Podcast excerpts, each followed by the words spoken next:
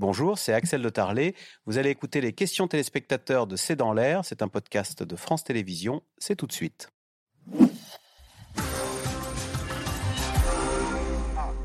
Nathalie Segonne, Fred en Haute-Vienne. Gabriel Attal rêve-t-il d'être maire de Paris ou président de la République ou les deux? Alors, les municipales, c'est en 2026.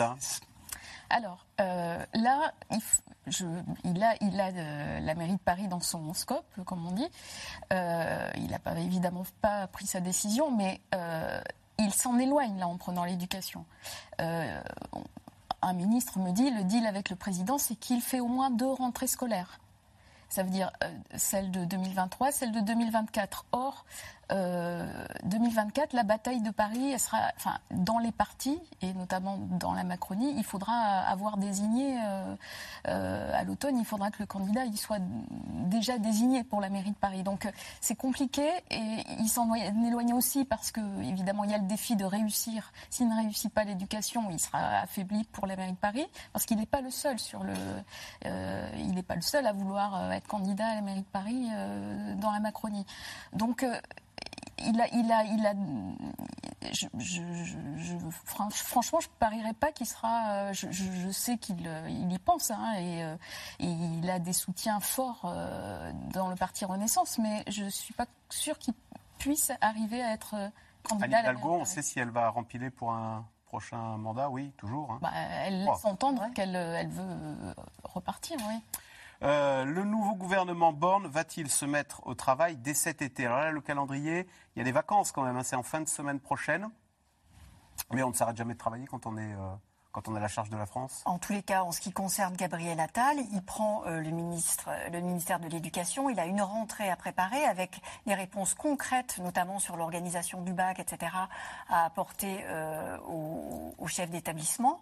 Donc, à mon avis, il ne va pas prendre de vacances ou alors très très peu. Euh, il était déjà cet après-midi dans les déjà, ben voilà, donc ça veut dire que clairement, il donne le signal qu'il va passer l'été l'été au ministère. On n'a plus de vie privée, plus de week-end, on travaille non-stop quand on est quand on se retrouve ministre comme ça euh, Autrefois, on pouvait prendre trois semaines de vacances. Oui, bah, ça doit être là. Qu'est-ce qu'on leur demande d'être à moins de deux heures moins de, Paris, deux heures de Paris. Euh, oui, maintenant aujourd'hui, c'est un sacerdoce. Hein, euh, c'est plus comme avant. Puis il faut montrer, dire où on va. souvent, ils vivent d'ailleurs dans les ministères. Oui, il y a moins de. il y a moins de vie privée qu'à une certaine époque. Et Roland Quérol, on sait qu'également il faut passer par on, est obligé d'éplucher toutes vos déclarations euh, auprès de la HAT, le nom m'échappe la haute autorité, pour la transparence de la vie publique. Est-ce que d'ailleurs ça peut faire réfléchir certaines personnalités euh, du monde euh, de la société civile qui se diraient ai-je vraiment envie de me lancer dans cette aventure pour que ça se termine, pardonnez-moi l'expression, en autre boudin comme euh, pour euh, Papendiaï, bah, qui du coup euh, se retrouve en sortant par la petite porte. C'est pas que ça peut arriver, c'est que ça arrive. C'est qu'il y a des gens qui se disent, un, avec ce que c'est payé par rapport à mes revenus. Dans le privé. Et deux, avec ce que je risque de prendre sur la tête, avec les problèmes de conflit d'intérêts. voilà, il y a beaucoup de gens qui préfèrent renoncer. D'autant que le prestige des fonctions politiques a quand même baissé être ministre, ça faisait rêver quand même beaucoup de gens. Aujourd'hui, moins qu'avant. C'est pourtant toujours quelque chose d'important, mais il faut bien reconnaître qu'il y a des gens qui disent non. Et ils disent non notamment pour ces raisons euh, personnelles, soit qui les concernent eux-mêmes, soit qui, concernent leur conjoint, leur conjointe, parce qu'on épluche tout. Hein, on n'épluche pas seulement euh, vos revenus à vous, votre patrimoine à vous, mais celui de votre conjoint, éventuellement celui d'autres membres de votre famille tout ce qui pourrait arriver est sous le feu des projecteurs avec, d'ailleurs de la haute autorité. Et ça se comprend. C'est bien qu'il y ait une transparence, c'est bien que l'État prenne pas de risques, mais en effet, ça va assez loin dans le la volonté de cette transparence appliquée vraiment à des individus qui souvent n'avaient pas pensé que telle ou telle chose qu'ils faisaient, ça pouvait tomber sous le coup de l'incompatibilité. Et pour parler de- du conjoint, ça arrive déjà à Aurélien Rousseau, le nouveau ministre de la Santé. Bien On sûr. se rend compte que sa- son épouse travaille à la Caisse nationale d'assurance maladie et donc euh, on commence à parler d'incompatibilité euh, pour euh, conflit Et de- d'intérêt. d'intérêt. Déportation. Ouais, bah oui, Pour- c'est- pour lui, sur- Agnès Pannier-Runacher a dû se déporter sur tout un tas de domaines auxquels elle ne peut pas toucher euh, en raison de ce qu'elle a fait auparavant. C'est un peu trop ou euh, c'est justement beaucoup. C'est enfin, c'est ça devient des vrais freins euh, à l'action, enfin, au- au- pour trouver des, des ministres, euh, notamment qui ont travaillé avant, qui n'ont pas été qu'en politique, qui n'ont pas été que simples députés. C'est finalement plus facile aujourd'hui de prendre un député ministre euh, que, de prendre quelqu'un qui a été dans une grande entreprise publique ou, euh, euh, à cause de ça. Ce que je voulais ajouter c'est que sur les l'histoire des salaires est quand même très importante. Un ministre délégué qui est sorti hier du gouvernement nous racontait il y a quelques semaines qu'il a réduit son salaire de moitié en acceptant d'être ministre par rapport à ce qu'il faisait avant. Il était à la tête d'une grosse entreprise euh, semi-publique. Donc euh, c'est un, sacrifice sur la vie privée, mais c'est aussi un sacrifice financier que les gens ne voient pas du tout. Euh, ils, on ne va pas pleurer, hein, ils, ont, ils ont un salaire très correct, mais franchement, on ne trouve pas les meilleurs euh, forcément en, en- en les appâtant. Enfin, et, et- et le prestige est-ce qu'il n'est pas contrebalancé par les insultes qui pleuvent sur vous euh, quoi que vous fassiez sur les réseaux sociaux Oui. dont parlait euh, à dont on parlait avec euh, le prestige est, est de moins en moins garanti. C'est- les, les hommes politiques sont conspués, enfin beaucoup quand même. On l'a vu. Nathalie Moret, question de François dans le Bas-Rhin. Gabriel Attal va-t-il dégraisser le mammouth Alors ça, c'était la fameuse expression de euh, Claude Allègre. Alors, Il était ministre de l'Éducation nationale. déjà, l'un de ses premiers chantiers, c'est de mettre en, en œuvre le pacte. Euh, je crois que ça s'appelle le pacte des enseignants. Vous savez, c'est cette histoire que euh, qu'avait annoncé le président de la République, si, euh, justement payer davantage les professeurs, ouais, s'ils font des heures sup, etc. Donc on- là, on voit bien qu'il ne s'agit pas de dégraisser euh, le mammouth, mais de le rendre plus efficace et de faire travailler les gens autrement. Pour l'instant, on va dire qu'il n'y a pas une grande, une grande allégresse à, à cette idée-là de la part des, des syndicats. Et ça va être son premier. euh, son Mais surtout, c'est de faire en sorte de pallier les absences et de faire en sorte qu'il y ait suffisamment d'enseignants à la rentrée. On se souvient que ça avait été un des problèmes. hein, en- Ça, en l'absentéisme 2022. des, des professeurs, réformer aussi Parcoursup.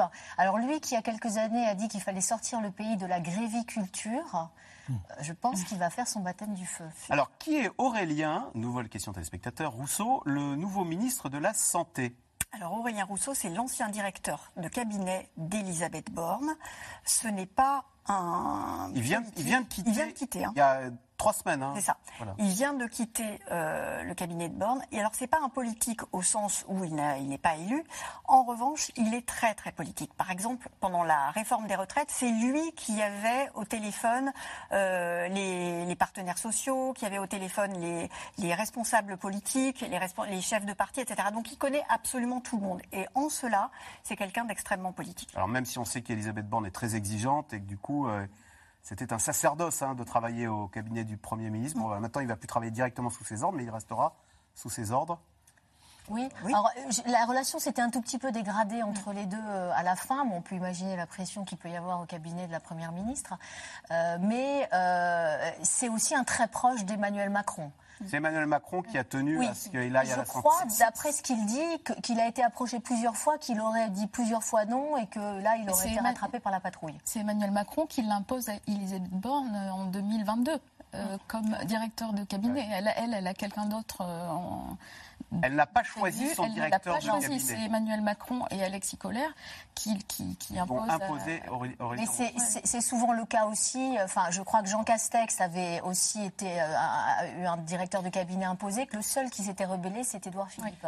Roland Quérol, les émeutes sont-elles sur le point de passer en pertes et profits C'est vrai que Nathalie Segonde faisait remarquer tout à l'heure que le chef de l'État, oui, en a parlé, mais sans apporter un début d'élément de réponse. Sauf qu'il nous a dit qu'il en nous en, parlerait. Et à mon avis, il doit le faire, euh, probablement à un moment de la rentrée. Le temps de la réflexion étant passé, euh, il va bien falloir qu'on sache comment lui, et surtout l'État, interprète ce qui s'est passé, cette folle semaine que nous avons vécue, interprète ce qui s'est passé et ce qu'il propose pour que le pays s'apaise, puisque c'est une des phrases qu'il avait employées. On a, depuis que c'est fini, les émeutes, une espèce de volonté de retour à l'autorité, retour à l'ordre. Très demandé par l'opinion publique dans les sondages, mais demandé par tout le spectre politique. Sauf par beaucoup de gens qui sont directement concernés dans les localités concernées. Ils disent, mais non, c'est pas. C'est remettre un peu d'huile sur le feu que de dire simplement vive les forces de l'ordre, retour à l'ordre et vive l'ordre.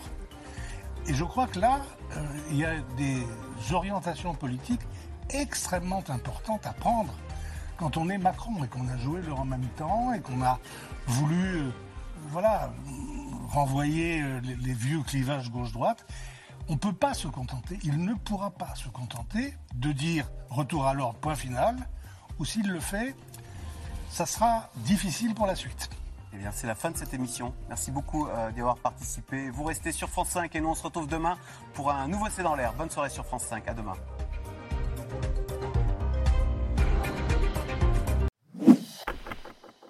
Merci d'avoir écouté C'est dans l'air. Comme vous le savez, vous pouvez désormais écouter l'intégrale, mais aussi l'invité ou vos questions à nos experts. Tous ces podcasts sont disponibles gratuitement sur toutes les plateformes de streaming audio. Et pour le replay vidéo, c'est sur France.tv, bien évidemment. À bientôt.